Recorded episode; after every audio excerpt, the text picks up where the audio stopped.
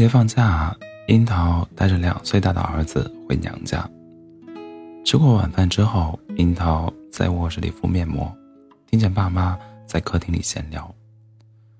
他爸对他妈说：“明天去老李家，把你外孙子也抱去吧，人多热闹。”我妈回答，他妈回答：“我才不抱，又不是我孩子，走哪儿抱哪儿。”樱桃摁着眼角。憋着笑说：“那行啊，你把我抱去吧，我是你孩子。”樱桃和他爸妈的事情完全可以拍一部家庭喜剧。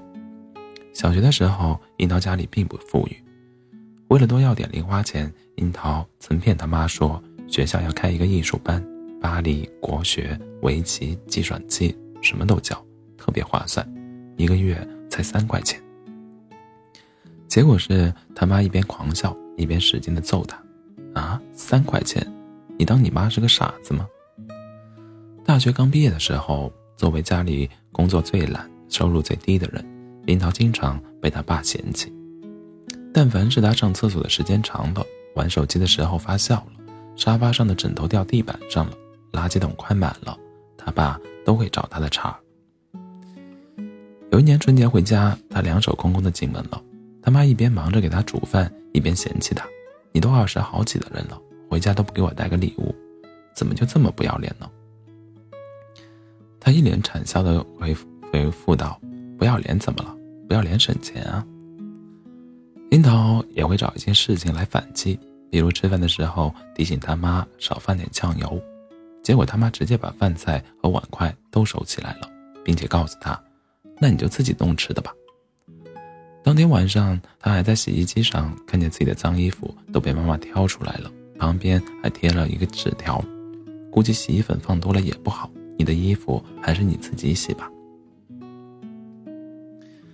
又比如，说他爸不该抽烟，结果他爸一脸傲娇的回应他：“那你就出去找个不抽烟的老爸，现在我们断绝关系好不好？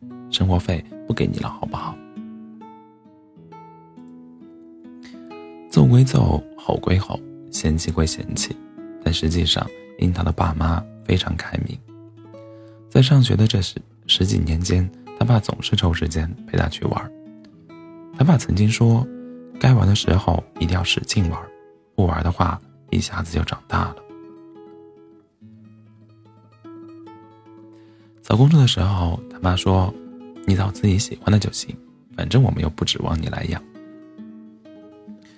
第一次辞职之后，他爸怂恿他出趟远门，以后经商就当是找商机，以后学艺就当是找灵感。如果以后是做个普通人，那就当是去找快乐。在被一堆亲戚催婚的时候，他妈非常认真的对他说：“不着急，这些今今天催你结婚的人，跟明天你过得不好。”然后劝你不要离婚的人是同一群人，看见没有？一个家庭给孩子最好的牌，不是万贯家财，不是位高权重，而是皮实，是发自内心的那种愉悦感。反之，一个家庭给孩子最烂的牌，不是穷困潦倒，不是人微言轻，而是自卑，是刻进骨子里的自我厌恶。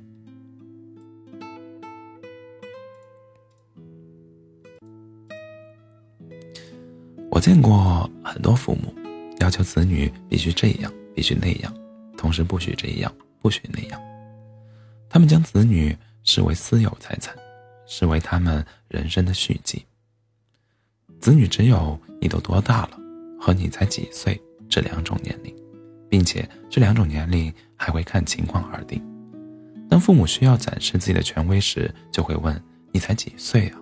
当父母需要孩子来接锅时，又会问你都多大了？子女既不许反抗，也不能有个性，只能无条件的服从。父母喜欢的才算兴趣爱好，其他的都属于玩物丧志。父母觉得好的才被叫谈恋爱，其他的都是瞎胡闹。他们顾不上孩子过得快不快乐，有哪些真实的想法，不理解孩子为什么哭或者笑。一旦看到孩子在哭，就狠狠的骂；一旦看到孩子在笑，就无情的泼冷水。没有交流沟通，有的只是命令、冷漠。他们培养出了一个个压抑的、憋屈的、没有鲜明性格特征的、处处处处逃避、时时隐藏真实自我的孩子。这些人可能无趣，可能无用。看似得到了父母的恩宠，其实积攒的都是怨恨。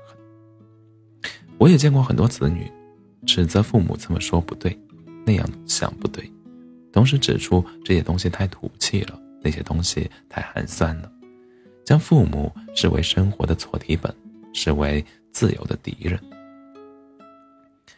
他们既看不惯父母的活法，也受不了父母的想法。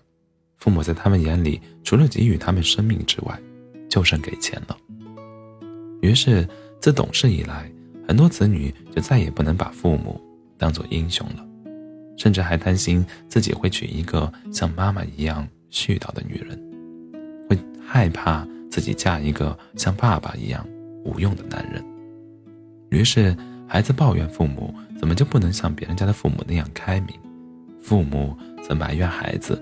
怎么就不能像别人家的孩子那样优秀？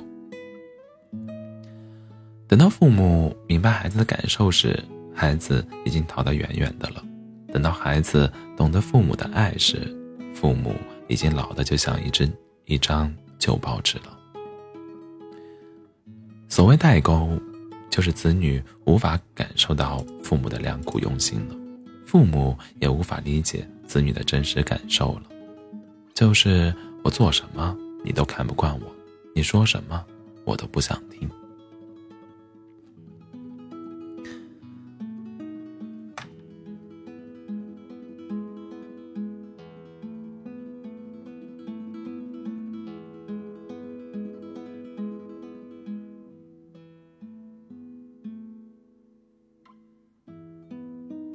电影《完美的陌生人》里有一个小细节，大致是这样。一位十七岁的少女谈恋爱了，男朋友邀请她去家里做客，并且暗示家长不在家，所以女生很清楚，这不是简单的见面聊天，很有可能会滚床单。于是少女给她爸爸打了电话，非常诚实的说出了她面临的选择和担心。少女说：“我很喜欢他，但……”我没想过这么早跟他发生关系，可如果我不去，又怕他会不高兴。他的爸爸听完后非常坦诚地对他说：“亲爱的，你不能因为怕他不高兴而去他家，这不是理由。你要明白，这是你人生中非常重要的时刻，是你会铭记一生的事情。我当然不会支持你去，因为你还小。但是，如果你以后想起这个时刻，无论这段感情的结果如何，你都会嘴角带笑，那你就去吧。但，如果你并不是这么认为的，或者说你现在还不太确定，那我的建议是，一定不要去。想象一下，如果你是家长，听到孩子非常诚实的跟你说这样的事情，你会做出什么样的反应？会疯掉吧？音量会不自觉的飙到最高。然后怒发冲冠的对着孩子吼：“你脑子坏了，不能去，绝对不能！你要是去了，就别认我这个妈或者爸，就别再回这个家了。会失望吧？眉头紧锁，脸色凝重，然后话里带刺：你还要脸不？你不要，我还要啊！还是直接无视，继续忙手里的事情，然后像什么都没听见一样，冷漠的说。”随你便，想怎样就怎样，我管不了你。又或者是像电影里的那位爸爸一样，能够心平气和的听完，然后给出中肯的分析，以及不失偏颇的建议。再想象一下，如果你本人就是这位十七岁的少女，你会跟自己的父母诚实的说明一切吗？我相信大部分人都不会。且不说这。是，是这种人生大事，在很多小事上，很多子女都是天生的说谎大师。比如小时候考砸了，回到家，你一脸认真的对你爸说：“老师说了，这次试卷特别难，能考五十五分已经不容易了，最高好像才六十六分。”你还会一脸为难的对你妈说：“老师还说了，这次考试不搞排名，所以我也不知道我得了第几。”因为你知道，如果实话实说，接下来的假期将会无比难过。比如大学谈恋爱了，钱不够花，你可能会跟你妈说下个月要报一个补习班，学校运动会快要到了，我想买一双跑跑步鞋。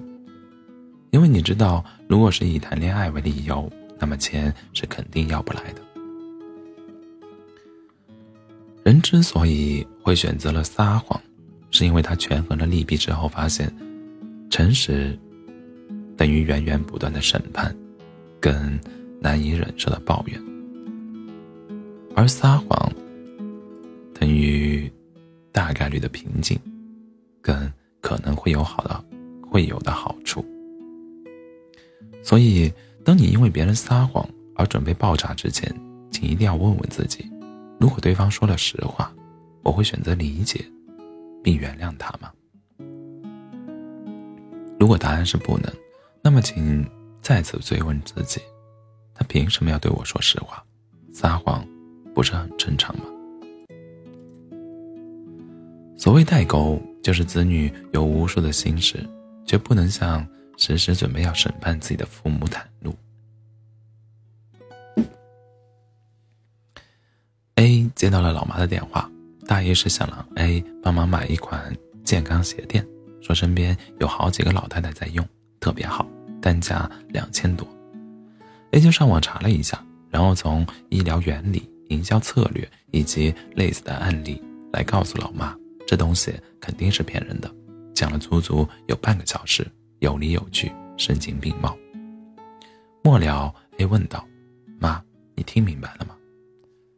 他妈叹了一口气说：“完全明白。”然后又补了一句：“都说养儿防老，原来都是骗人的。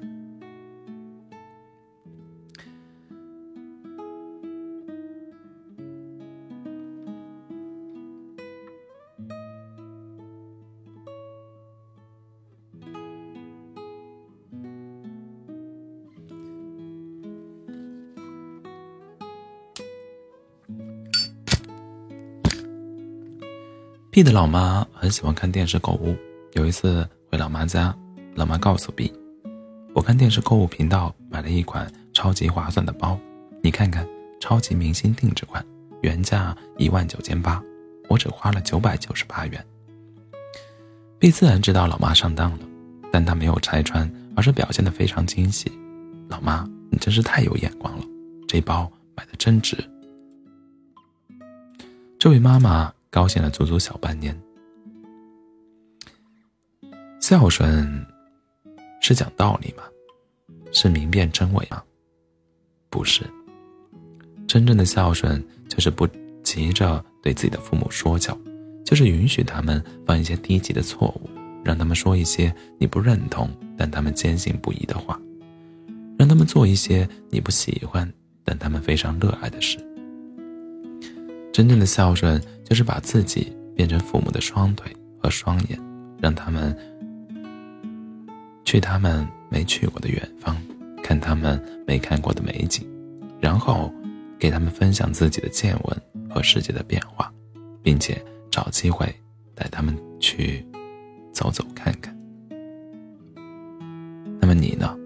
常年在外漂泊，父母常年待在寂静的房子里，而你则常年寂静的。待在父母的通讯录里，有时候他们生病了，你却只能在他们痊愈之后，才从旁人那里得知。好不容易回到家，当父母围着你问这问那的时候，你却目不转睛的盯着手机屏幕，然后不耐烦的回应了一句：“跟你说了，你也不懂。”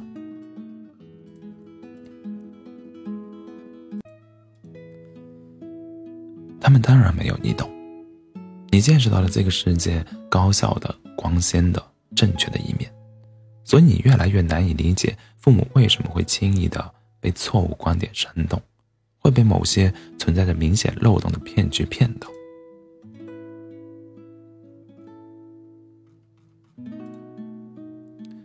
你读过各式各样的励志文章，听过各种各样的热血故事，所以你认定了时间比什么都珍贵，所以你理解不了为什么父母会不厌其烦地要求我们省吃俭用，所以你看不惯父母为了省钱而做一些费力不讨好的事情。你越来越有主见和判断，对世界的认知越来越丰富，对自己的人生规划越来越清晰。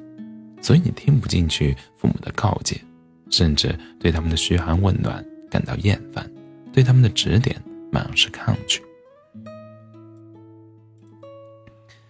所谓代沟，原本是不存在的，只是不说的话太多了，便有了代沟。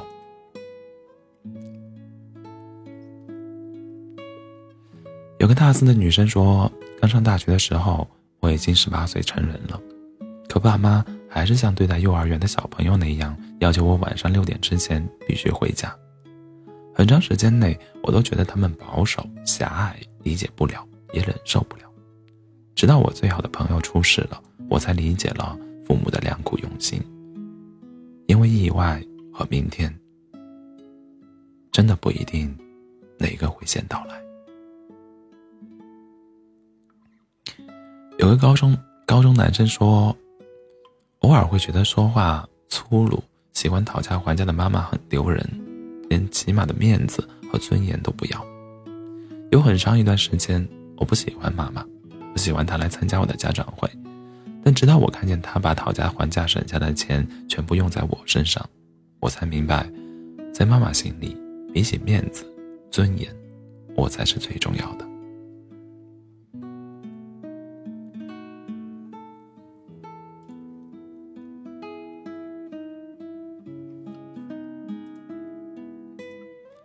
有一个在异地的学子说：“我的爸妈总是怕东怕西，一会儿转给我一段新闻，一会儿转给我一段文字，告诫我不要这样，不要那样。有很长一段时间，我一直致力于给他们辟谣，让他们意识到自己有多傻。直到有一天，我谈恋爱了，而且还是异地恋。”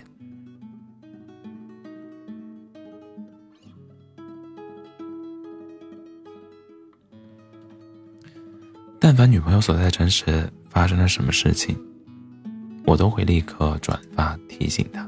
那一刻，我才理解自己的父母，他们不是愚昧，只是爱我。有个做老师的妈妈说：“当我教学生做题，而他们却总是听不懂时，我真想两巴掌打过去。”那一刻，我突然就理解了当年爸爸为什么总是用笔敲我的脑袋。当时觉得糟心、难过、烦躁，现在才明白，那是恨铁不成钢的无奈，更是望女成凤的期望。长大，至少有两个标志：一是理解了父母的不容易，并且迫切的想要回报他们；二是接受了父母的不完美，并且无条件的原谅他们。所谓代沟，就是父母总是高估了自己对子女的重要性，同时低估了子女所承受的压力和痛苦，而子女总是高估了父母制造束缚的能力，同时低估了父母为自己着想的程度。想对天下的父母说：你对孩子的付出，注定会超过孩子对你的回报，但是，这并不意味着孩子必须活成。你指定的人生，不要动不动就说我都是为了你好，你真是让我太失望了。不要用自己的爱去绑架一个鲜活的生命。最失败的父母，就是既看不起自己的孩子，同时又希望孩子能够成龙成凤，就是给孩子戴上无数的枷锁，同时又希望孩子能够强大，而且快乐。想对天下的子女说：你的妈妈当年也是集万千宠爱于一身的小仙女，你的爸爸当年也是满腔热血的翩翩少年。曾经的他们和现在的你一样，臭美、自恋、虚荣。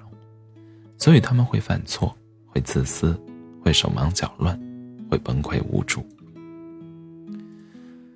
父母是第一次做父母，你是第一次做孩子，谁能保证自己不犯错呢？在你责怪父母独断专行、蛮不讲理的时候，我希望你能够提醒自己，他们不是完美的大人，自己也不是完美的小孩。不争的事实是，他们用芳华，他们用芳华逝去换来了你的璀璨人生，而你的风华正茂换来的。却是他们的风烛长，风烛残年。所谓代沟，其实都是还没来得及被理解的爱。